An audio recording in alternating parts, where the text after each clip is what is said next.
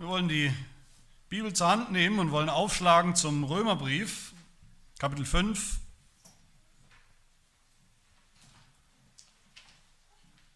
Wir machen weiter in der Predigtreihe über diesen Brief, den Römerbrief des Apostels Paulus. Und wir lesen die Verse 12 bis 21. Kapitel 5 ab Vers 12.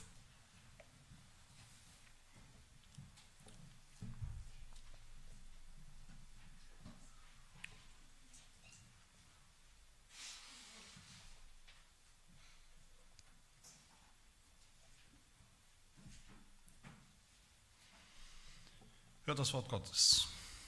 Darum, gleich wie durch einen Menschen die Sünde in die Welt gekommen ist und durch die Sünde der Tod und so der Tod zu allen Menschen hingelangt ist, weil sie alle gesündigt haben. Denn schon vor, vor dem Gesetz war die Sünde in der Welt, wo aber kein Gesetz ist, da wird die Sünde nicht in Rechnung gestellt. Dennoch herrschte der Tod von Adam bis Mose auch über die, welche nicht mit einer gleichartigen Übertretung gesündigt hatten wie Adam, der ein Vorbild dessen ist, der kommen sollte. Aber es verhält sich mit der Gnadengabe nicht wie mit der Übertretung. Denn wenn durch die Übertretung des einen die vielen gestorben sind, wie viel mehr ist die Gnade Gottes und das Gnadengeschenk durch den einen Menschen, Jesus Christus, in überströmendem Maß zu den vielen gekommen. Es verhält sich mit dem Geschenk nicht so wie mit dem, was durch den einen kam, der sündigte. Denn das Urteil führt aus der einen Übertretung zur Verurteilung. Die Gnadengabe aber führt aus vielen Übertretungen zur Rechtfertigung. Denn wenn infolge der Übertretung des einen der Tod zur Herrschaft kam durch den einen, wie viel mehr werden die, welche den Überfluss der Gnade und das Geschenk der Gerechtigkeit empfangen, im Leben herrschen durch den einen, Jesus Christus. Also, wie nun durch die Übertretung des einen die Verurteilung für alle Menschen kam, so kommt auch durch die Gerechtigkeit des einen für alle Menschen die Rechtfertigung, die Leben gibt. Denn gleich wie durch den Ungehorsam des einen Menschen die vielen zu Sündern gemacht worden sind, so werden auch durch den Gehorsam des einen die vielen zu Gerechten gemacht. Das Gesetz aber ist daneben hereingekommen, damit das Maß der Übertretung voll würde. Wo aber das Maß der Sünde voll geworden ist, da ist die Gnade überströmend geworden. Damit, wie die Sünde geherrscht hat im Tod, so auch die Gnade herrsche durch Gerechtigkeit zu ewigem Leben, durch Jesus Christus, unseren Herrn.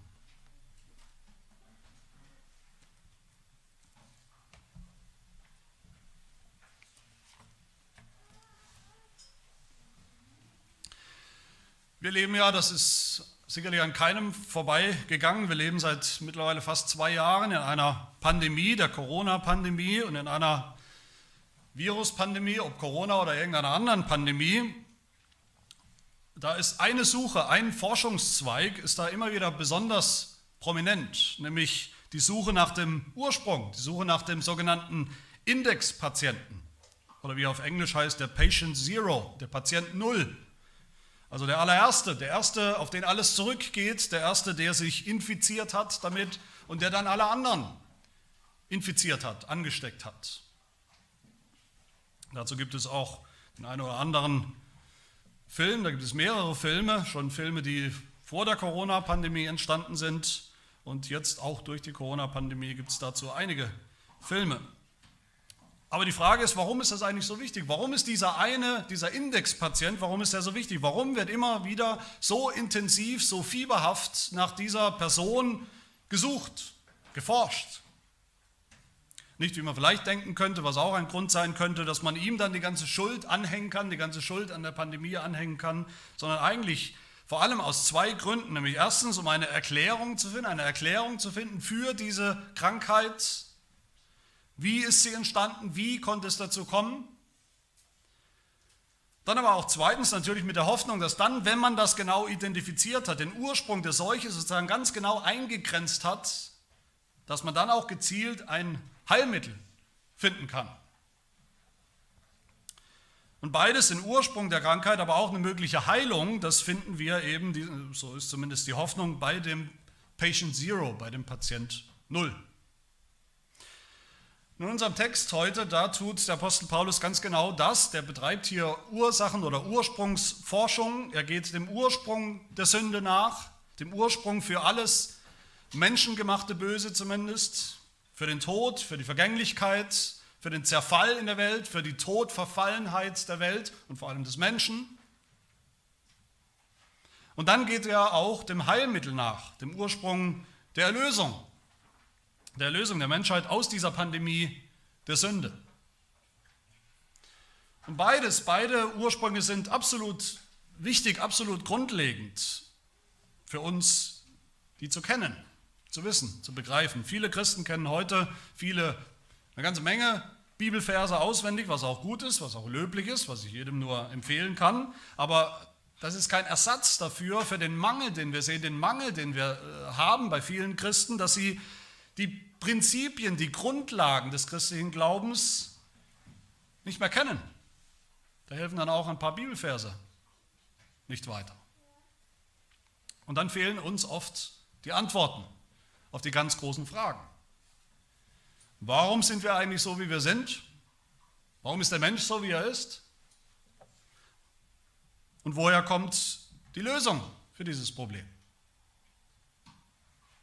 Antworten auf Fragen, die, so hoffe ich zumindest, uns ab und zu Menschen stellen, Skeptiker stellen, Ungläubige stellen, aber sicher auch Fragen, die wir uns manchmal selber stellen oder stellen sollten. Der Apostel Paulus stellt hier die absolut grundlegendste Frage, die Frage aller Fragen, woher kommt eigentlich dieses Problem, das Problem des Menschen, woher kommt dieses wirklich universale Phänomen der Sünde? Des Bösen, des Bösen im Menschen. Woher kommt das eigentlich? Dass egal wo auf dieser Erde, in welchem Winkel, in, auf welchem Landstrich auch immer, egal in welcher Zeit, egal in welcher Kultur, wie hochentwickelt oder nicht hochentwickelt, wo immer Menschen sind, da ist dieses Problem schon lange da. Das Problem der Sünde. Und kein Fortschritt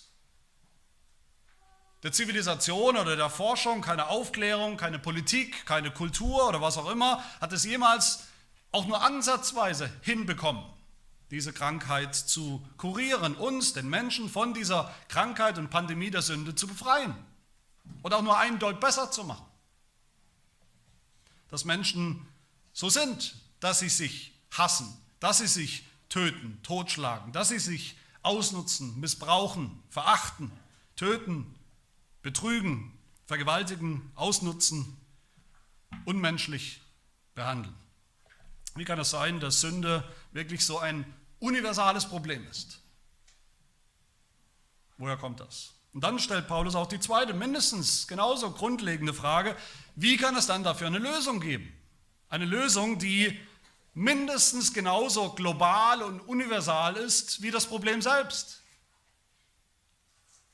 Wie kann es sein, das ist eine spannende Frage, die Menschen manchmal stellen. Wie kann es sein, was Jesus getan hat, diese paar Jahre seines Lebens, ein kurzes Leben, was er hatte, dass das wirklich so globale Auswirkungen haben soll, zeitlose Auswirkungen haben soll, für alle Menschen, für alle Völker, zu jeder Zeit?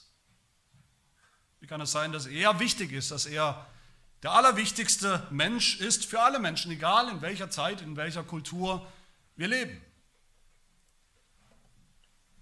Und ja, das ist eine Passage, die wir gerade gelesen haben, die uns vielleicht manchmal nicht ganz leicht fällt, die wir beim ersten Lesen, wo wir uns vielleicht ein bisschen überfordert fühlen. Da geht es ständig hin und her, da sind viele Kontraste, aber auch Vergleiche und, und dann Schlüsse, die Paulus zieht. Das klingt alles vielleicht zunächst mal sehr abstrakt für uns, irgendwie weit weg, irgendwie theoretisch. Aber einiges ist gar nicht so kompliziert, was wir hier lesen wenn wir richtig rangehen. Viele von uns, ich denke, das ist irgendwie auch im Menschen eingebaut, viele von uns Menschen mögen äh, oder, oder lesen gerne Biografien.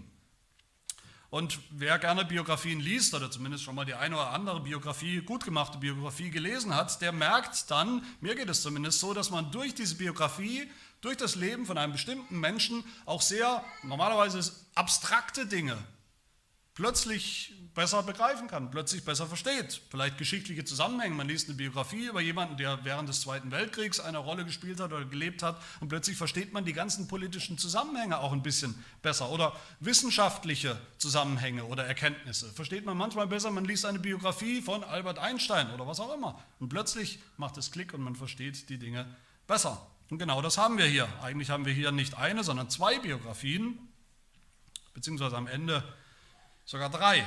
In Grundzügen, ganz kurzen, groben Pinselstrichen erzählt Paulus hier die wichtigsten Fakten von Adams Biografie nach, was an sich schon eine wichtige Grundlage ist für uns, für jeden Christen, für den christlichen Glauben. Und dann aber parallel dazu erzählt er uns nach wichtige Grundzüge der Biografie Jesu. Und dann ist das Ziel natürlich, Paulus Ziel, mein Ziel, dass wir am Ende, jeder von uns, dass wir am Ende so ein Aha-Erlebnis haben. Ein Aha-Erlebnis, entweder Aha, ich sehe, ich begreife, Adams Biografie ist meine Biografie. Jetzt verstehe ich so manches. Oder dass wir das Aha-Erlebnis haben, aha, die Biografie von Jesus ist ja jetzt meine, die gilt ja jetzt für mich. Jetzt habe ich es kapiert. Oder, das wäre das Allerbeste, das ist das eigentliche Ziel, dass wir am Ende sehen, beide Biografien sind meine. Zuerst die von Adam mit allen Folgen und dann die von Jesus Christus mit allen Folgen. Schauen wir uns diese Biografien an. Zuerst die zwei Männer, Adam und Jesus, wie sie plötzlich da waren, von Anfang an waren. Dann zweitens ihr Leben, ganz kurz. Und dann drittens die Folgen, die Konsequenzen aus ihrem Leben jeweils. Für alle Menschen. Bis hin zu uns. Zwei Menschen für alle. Zuerst sehen wir hier, wie Paulus zwei Menschen miteinander vergleicht. Er redet einfach von Menschen, dem Menschen Adam und dem Menschen Jesus Christus. Zwei Versionen vom Menschen, könnte man sagen.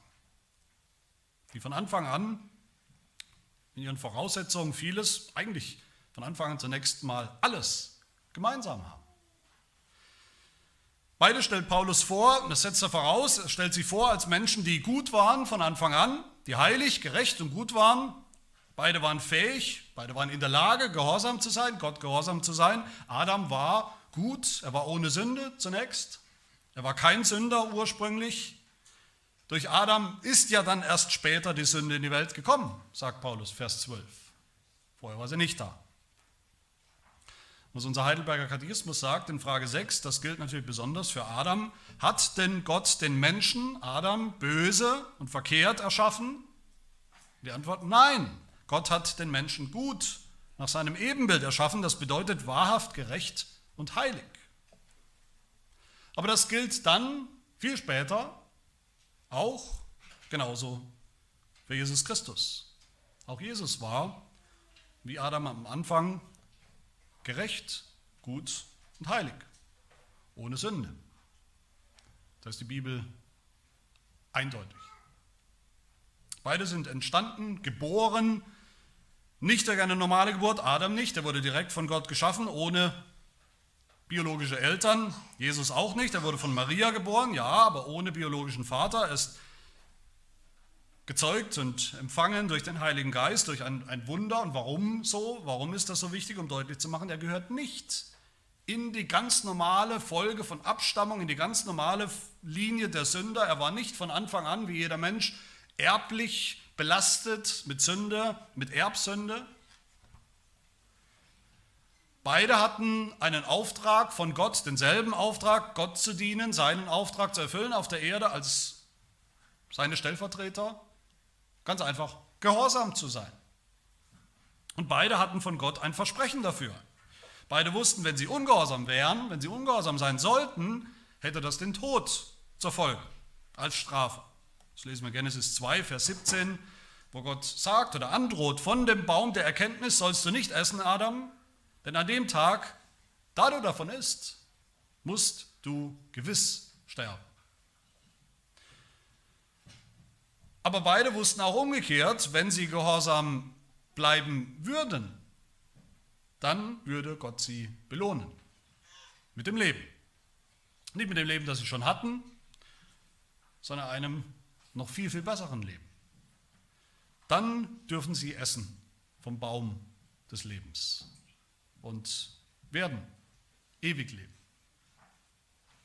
Und beide, auch das haben sie gemeinsam, diese beiden Menschen, beide sind von Anfang an Stellvertreter, Repräsentanten, öffentliche, offizielle Personen, keine Privatpersonen, es sind öffentliche Personen, die für andere stehen, die für andere etwas tun.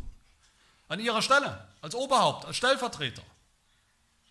Schon der Name Adam sagt das, schon der Name Adam bedeutet ja übersetzt einfach Mensch. Adam ist der Mensch 1.0.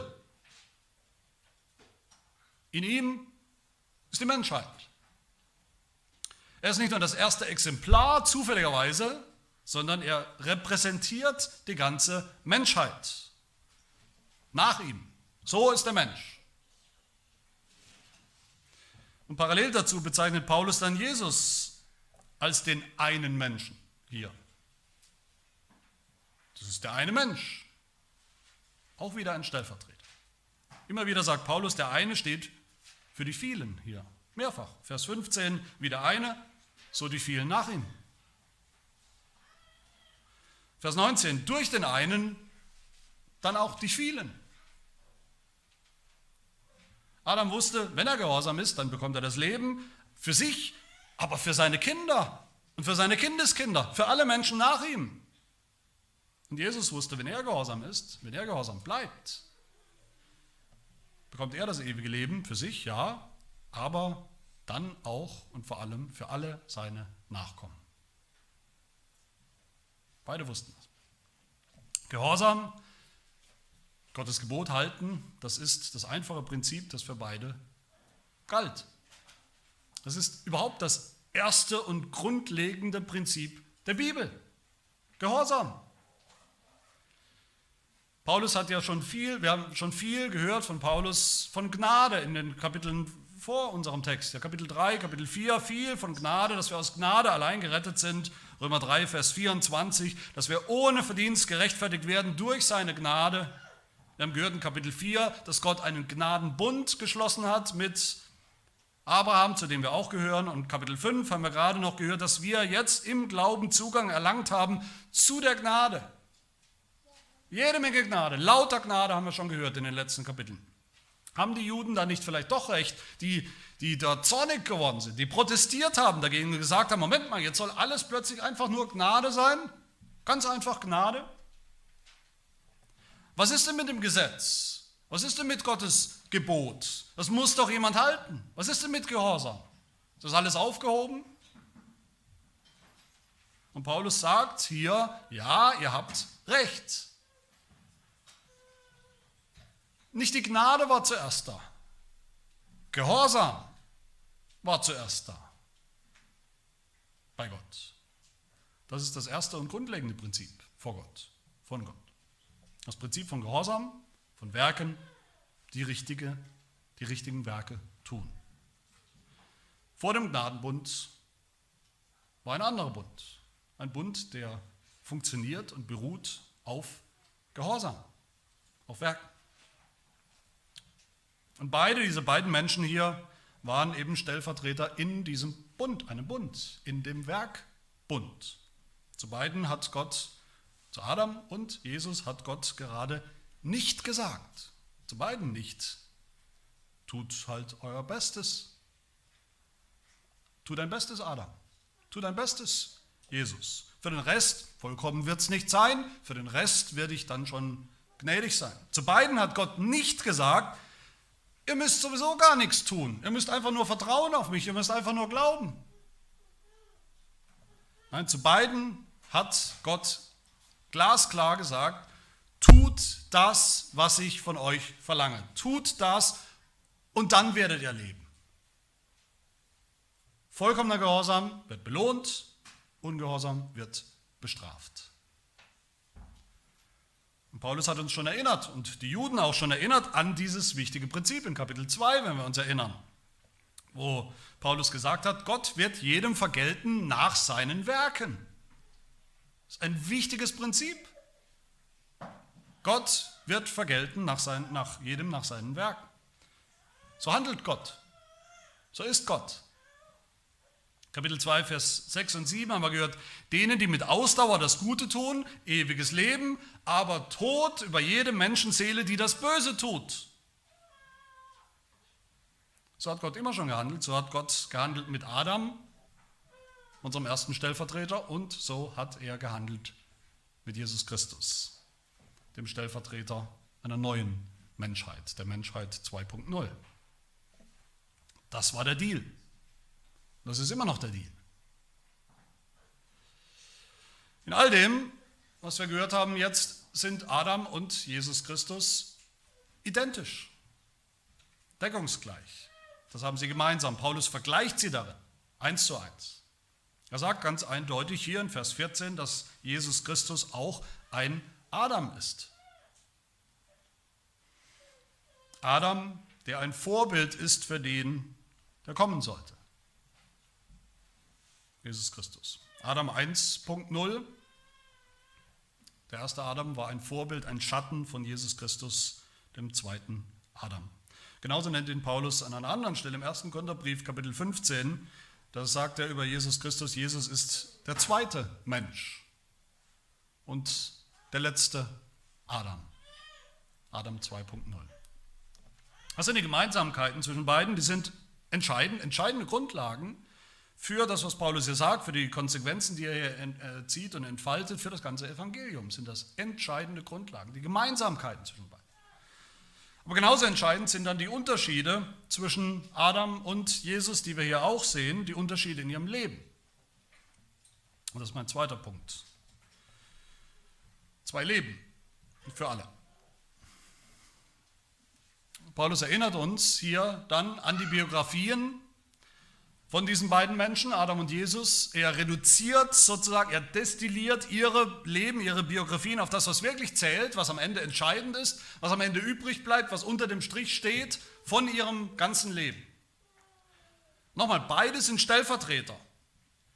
Das Leben, die Biografie von beiden hat weltweite, universale Bedeutung. So oder so. Das, was sie tun, was sie tun werden, egal ob gut oder schlecht, wird eine Bedeutung haben für alle Menschen nach ihnen. Und was haben sie getan? Wie haben sie gelebt? Auf was reduziert Paulus hier ihr Leben jeweils? Das Leben von Adam reduziert er auf ein Wort. In Vers 19, nämlich auf das Wort Ungehorsam. Oder Übertretung sagt er noch, Sünde, was alles dasselbe meint. Wenn wir uns das mal vorstellen, was für ein Fluch das ist, wenn Gott selbst Grund hat, Grund hätte, unser Leben, das Leben von einem Menschen so zusammengefasst, zusammenzufassen, dass unter dem Strich nur steht Ungehorsam. Das Leben Jesu, auf welches Wort reduziert Paulus das Leben Jesu? Auf Gehorsam. Vers 19 auf Gerechtigkeit. Vers 18. Ein gerechtes, gehorsames Leben.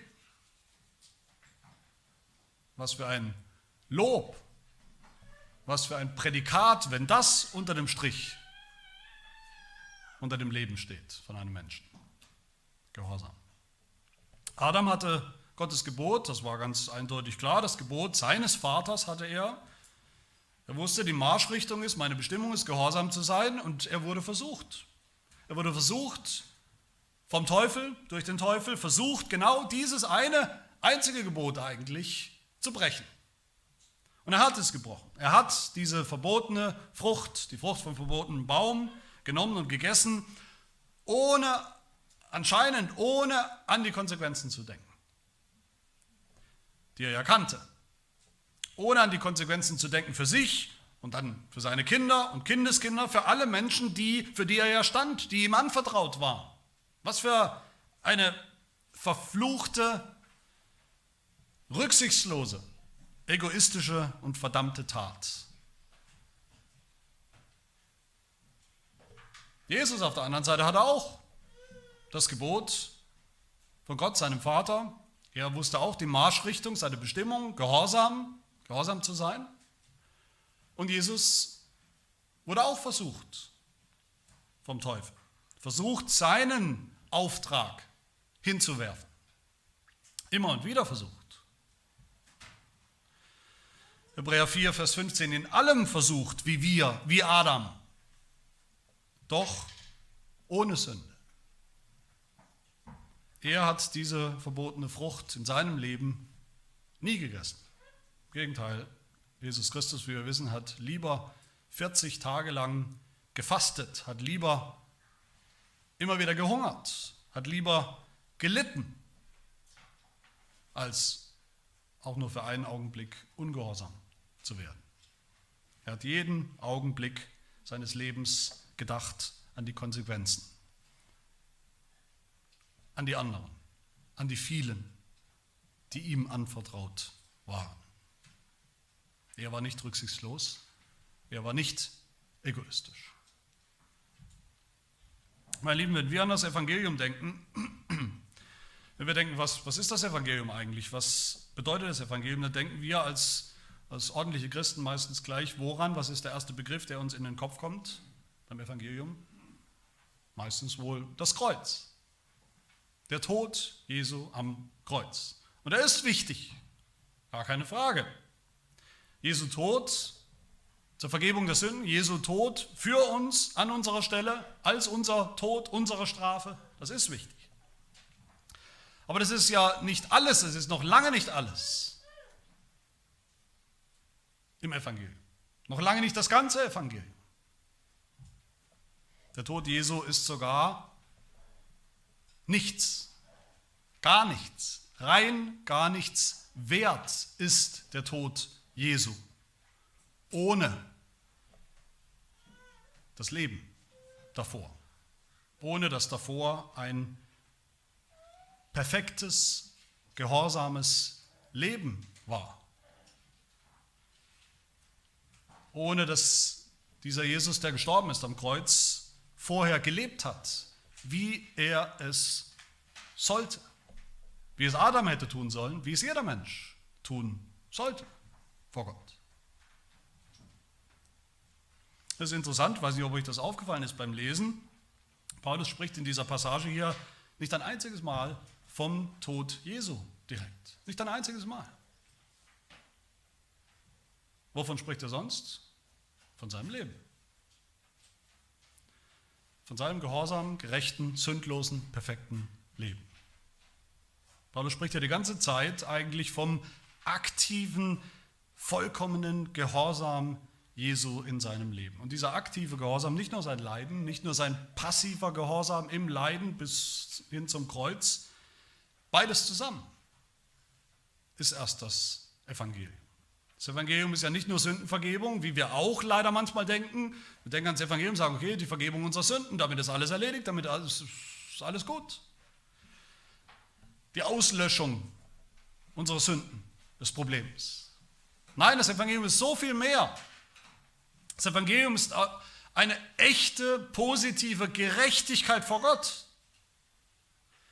die Gott fordert und die uns Jesus Christus schenkt.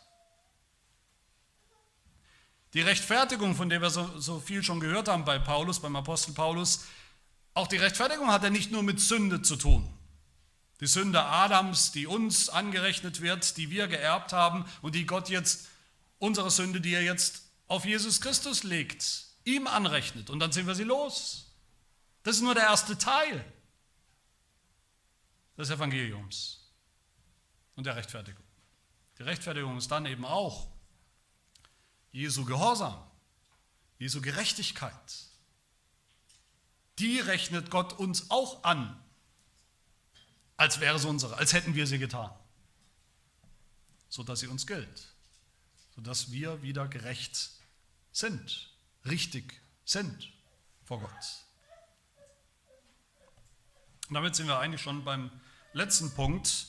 Adam und Jesus haben dieselben Ausgangsvoraussetzungen als Menschen, aber wir haben gesehen, dass ihre Leben dann genau in die gegengesetzte Richtung gehen.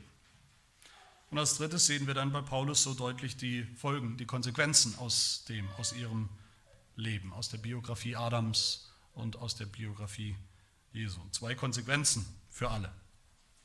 Und die könnten überhaupt nicht größer sein. Die zwei Konsequenzen.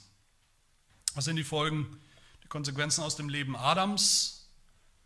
Aus seiner einen Tat, wie Paulus sie beschreibt und zusammenfasst, genauso wie Gott es Adam angedroht hat, so ist es auch gekommen. Durch Adam, durch sein Ungehorsam ist die Sünde in die Welt gekommen, sagt Paulus hier in Vers 2.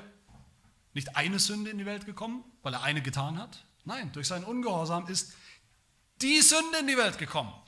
Die Sünde überhaupt.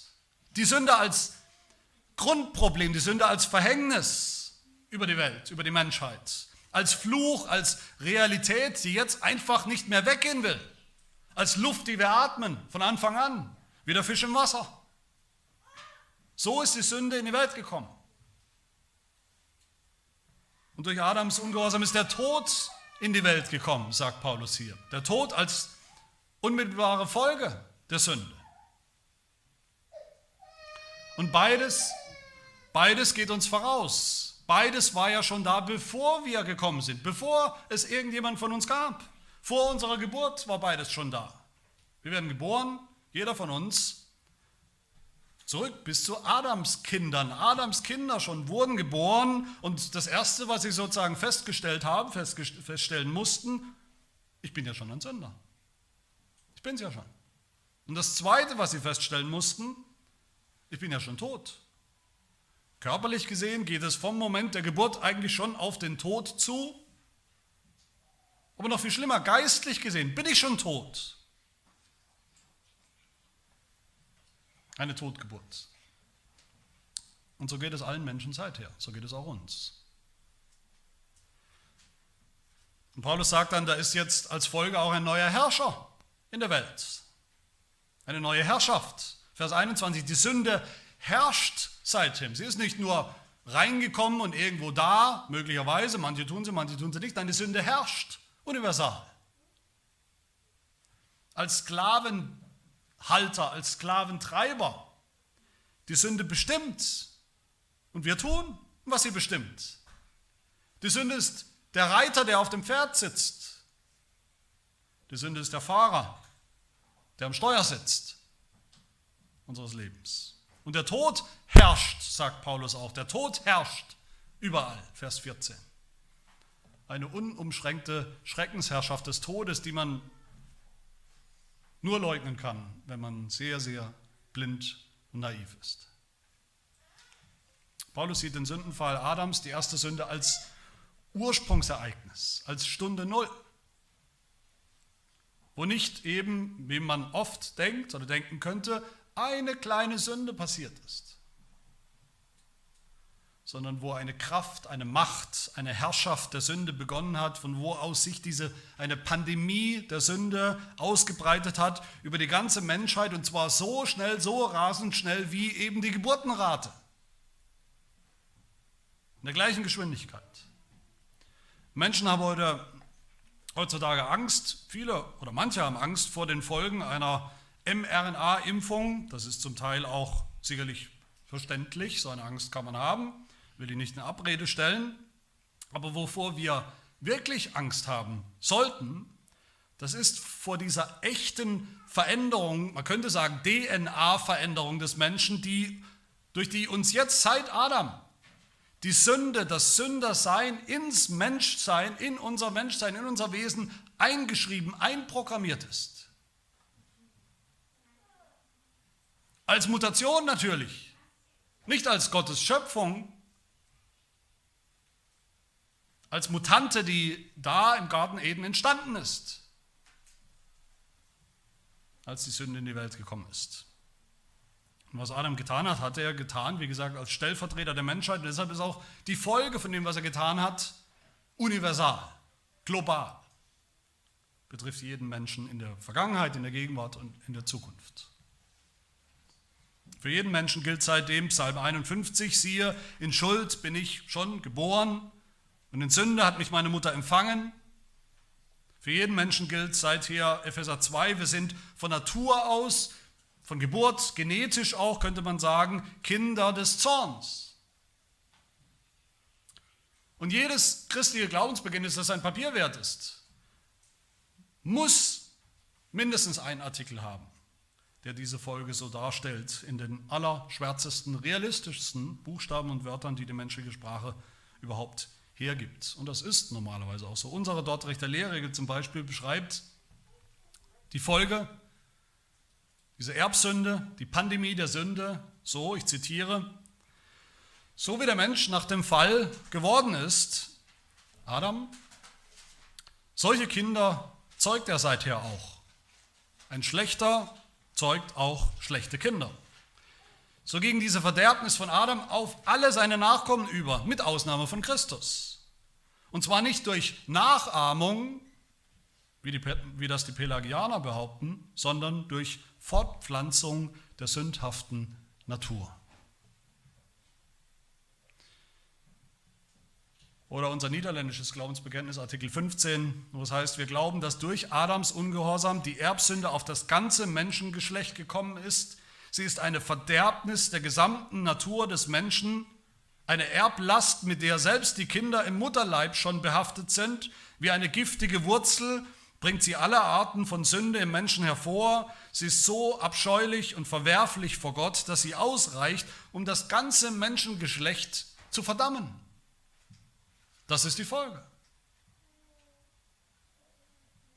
Meine Lieben, wer das noch nicht kapiert hat, dann will ich es nochmal ganz, ganz einfach sagen, weil wir gerne über sowas hinweghören, weil die Welt gerne über sowas hinweghört. Was das bedeutet ist, wir sind nicht die von Herzen guten Menschen, die wir uns einbilden, dass wir sind. Wie das die Pelagianer behauptet haben, wie das die meisten Menschen bis heute denken. Wir sind alle Sünder durch und durch und von Anfang an. Wir werden auch nicht erst zu Sündern. Durch die Umwelt vielleicht, durch Umwelteinflüsse, durch schlechte Vorbilder vielleicht, indem wir uns irgendwas abschauen oder erst indem wir selbst anfangen zu, sünden, zu sündigen, so werden wir langsam zu Sündern. Nein, wir sind Sünder von Anfang an. Wir brauchen keine Hilfe. Wir brauchen keine Vorbilder, um zu sündigen. Das können wir. Darin sind wir alle Naturtalente. Darin sind wir alle hochbegabt im Sündigen. Von Anfang an.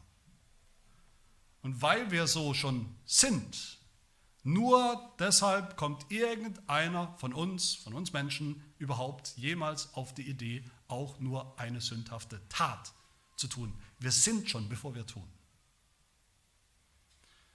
Und Fakt ist, Adam war der Indexpatient, der Patient Null, auf den diese Epidemie der Sünde zurückzuführen ist. Mit ihm hat alles angefangen, die Sünde, der Tod. Alle Menschen sind von Natur aus, biologisch, in diesem Adam, in ihm. Und alle sind infiziert mit dem, was er hatte. Und deshalb sind wir in demselben Urteil wie er. Deshalb sind wir dieselben Bundesbrecher wie er.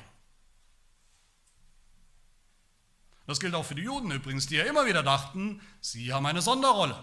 Die auch hier wieder eingewandt haben, Paulus deutet das an in Vers 20, die hier wieder eingewandt haben, ja, wir haben es doch gut, wir sind doch Juden, wir haben doch das Gesetz.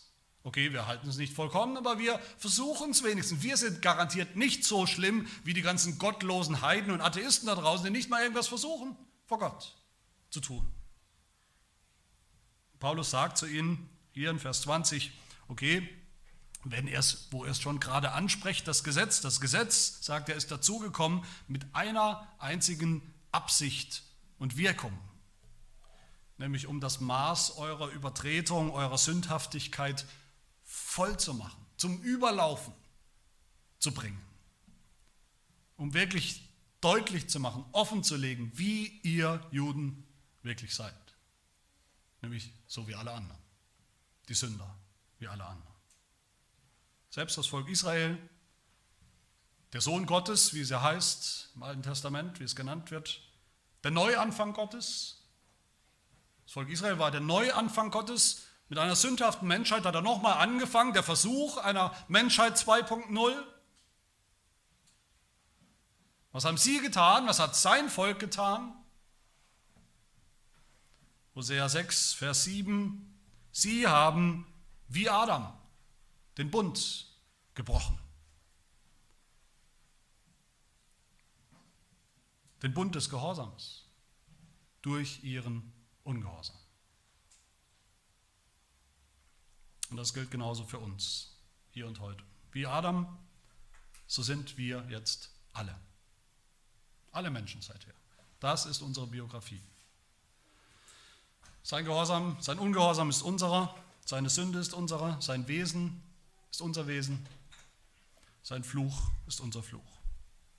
Der allererste Satz, denke ich, in jedem christlichen Glaubensbekenntnis müsste eigentlich sein, mit Großbuchstaben geschrieben, das absolut furchtbare und reale, realistische Fundament müsste eigentlich sein, wie es auch der allererste Satz in unserer Dortrechter Lehrregel ist.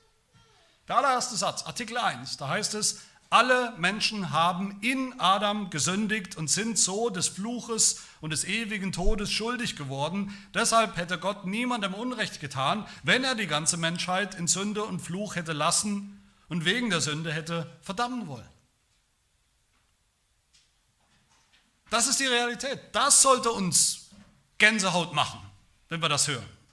Das sollte uns Bauchschmerzen machen. Das sollte uns wirklich schlaflose Nächte bereiten. Das sollte uns die Tränen in die Augen schießen lassen. Da sollten wir uns auf die Brust schlagen und sagen, mea culpa, meine Schuld, meine Schuld. Das sollte uns Angst machen, das sollte uns entsetzen. Die Frage nach der Lösung für dieses Problem, für diese Pandemie, die sollte uns eigentlich jeden Augenblick unseres noch ungläubigen Lebens umtreiben. Mehr als die Frage nach der, Kultur, nach der Kur für Corona. Wo ist der Patient Null?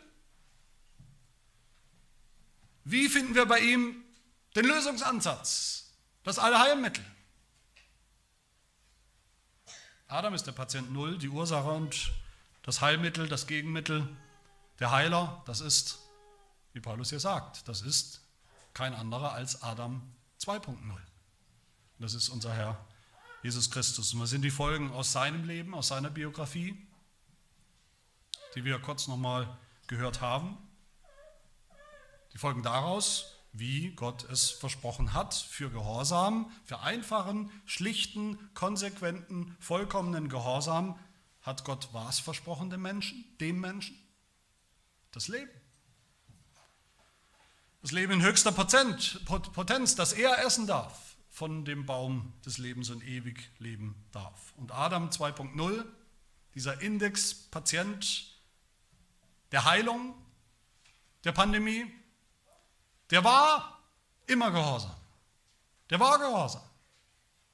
Und deshalb hat er das Leben bekommen, ewiges Leben bekommen.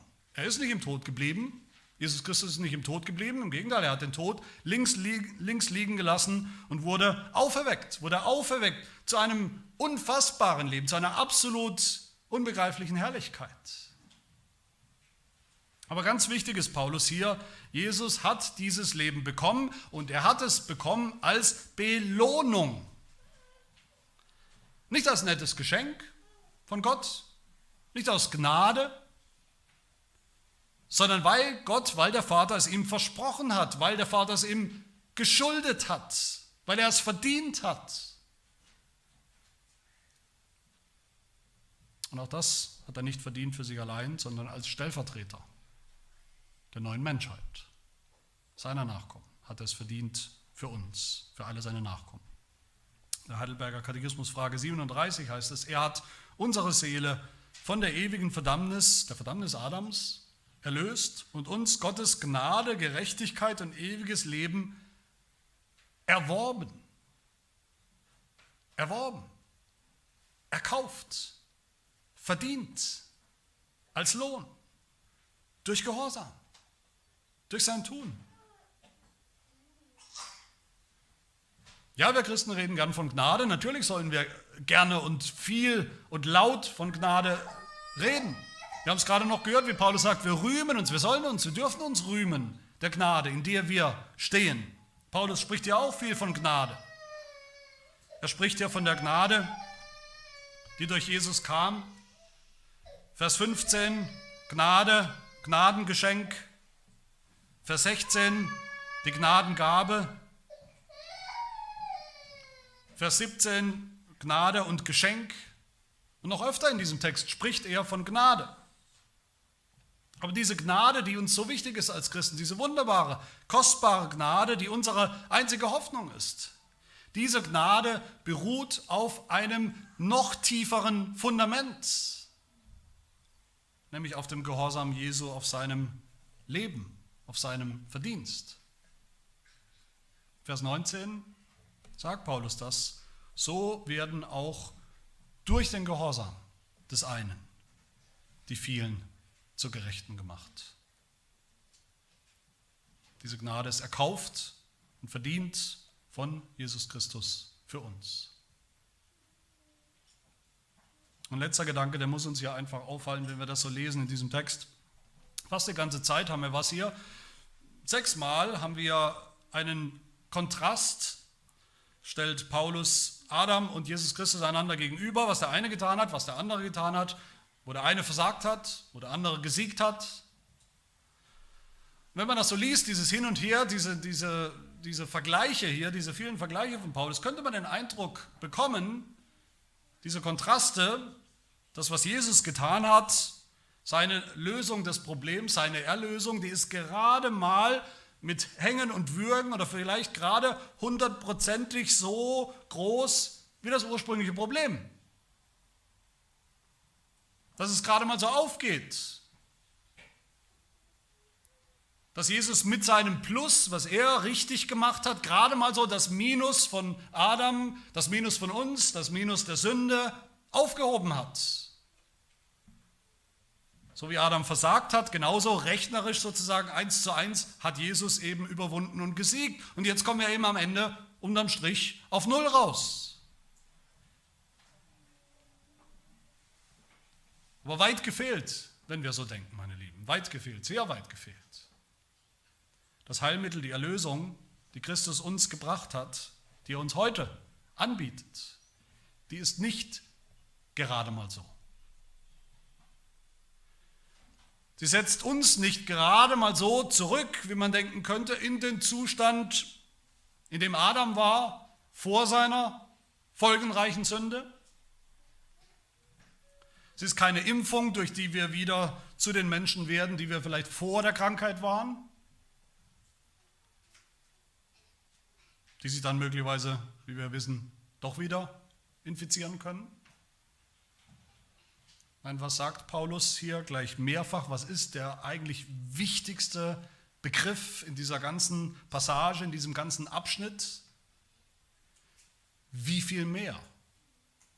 Wie viel mehr? Vers 15. Es verhält sich mit der Gnadengabe nicht wie mit der Übertretung eins zu eins. Denn wenn durch die Übertretung des einen die vielen gestorben sind, wie viel mehr ist die Gnade Gottes, das Gnadengeschenk durch den einen Menschen Jesus Christus in überströmendem Maß zu den vielen gekommen.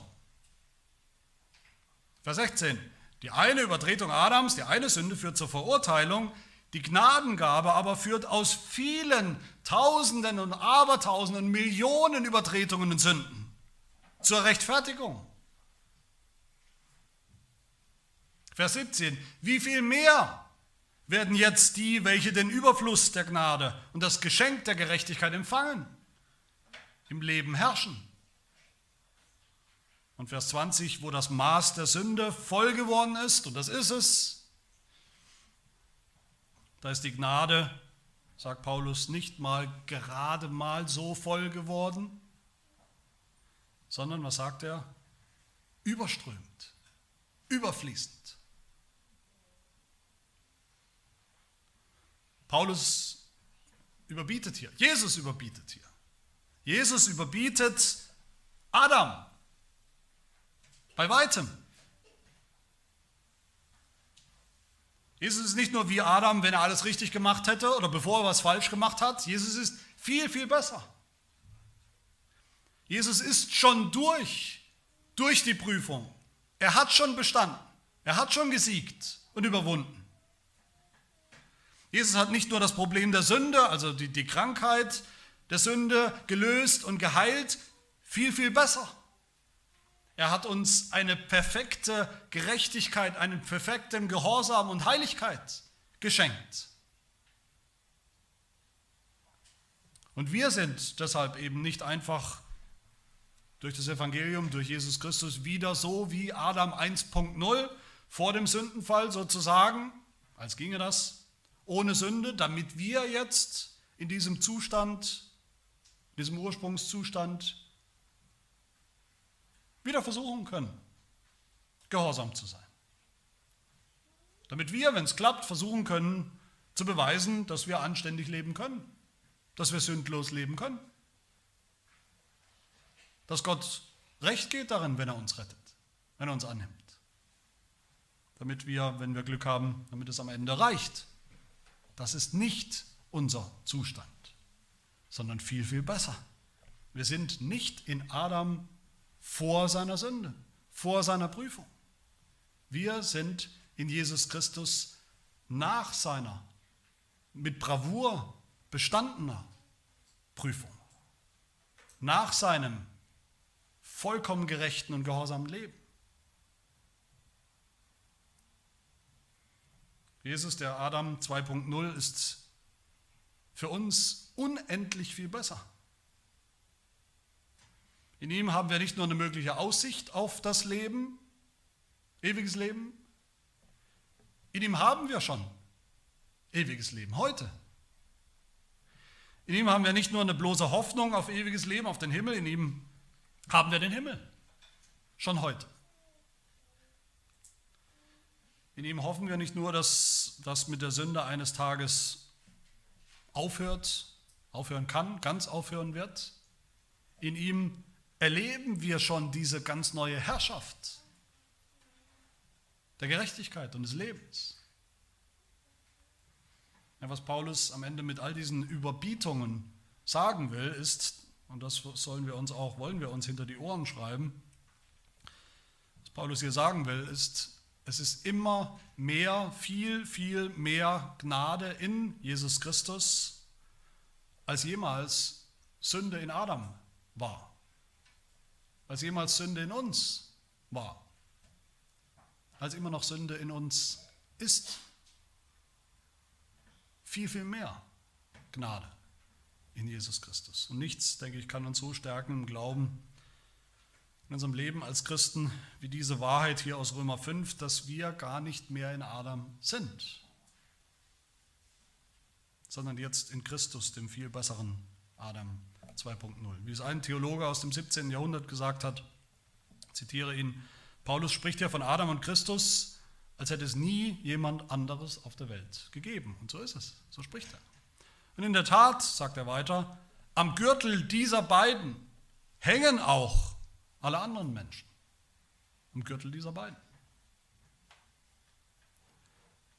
Die Frage ist, haben wir das erkannt und begriffen? Die Frage ist vor allem, kannst du das so sagen? Kannst du das so sagen? Ja, beide Biografien sind meine.